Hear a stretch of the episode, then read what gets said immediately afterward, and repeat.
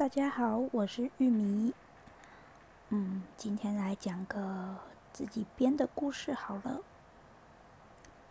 是可爱的小白兔与白天鹅。小白兔跳跳跳，哎呀，跳不动了，为什么呢？有一只。白色的天鹅，走着走着，咦，好像踩起来的感觉不太一样。哎，踩到什么了呢？往下一看，哎呀，是小白兔的长耳朵。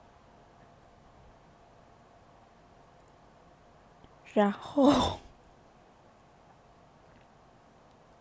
这时候 听见了一声惨叫声，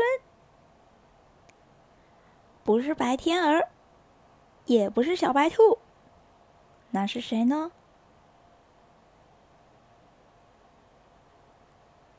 哦，好痛哦！为什么要咬我？原来是乌龟的尾巴被咬了。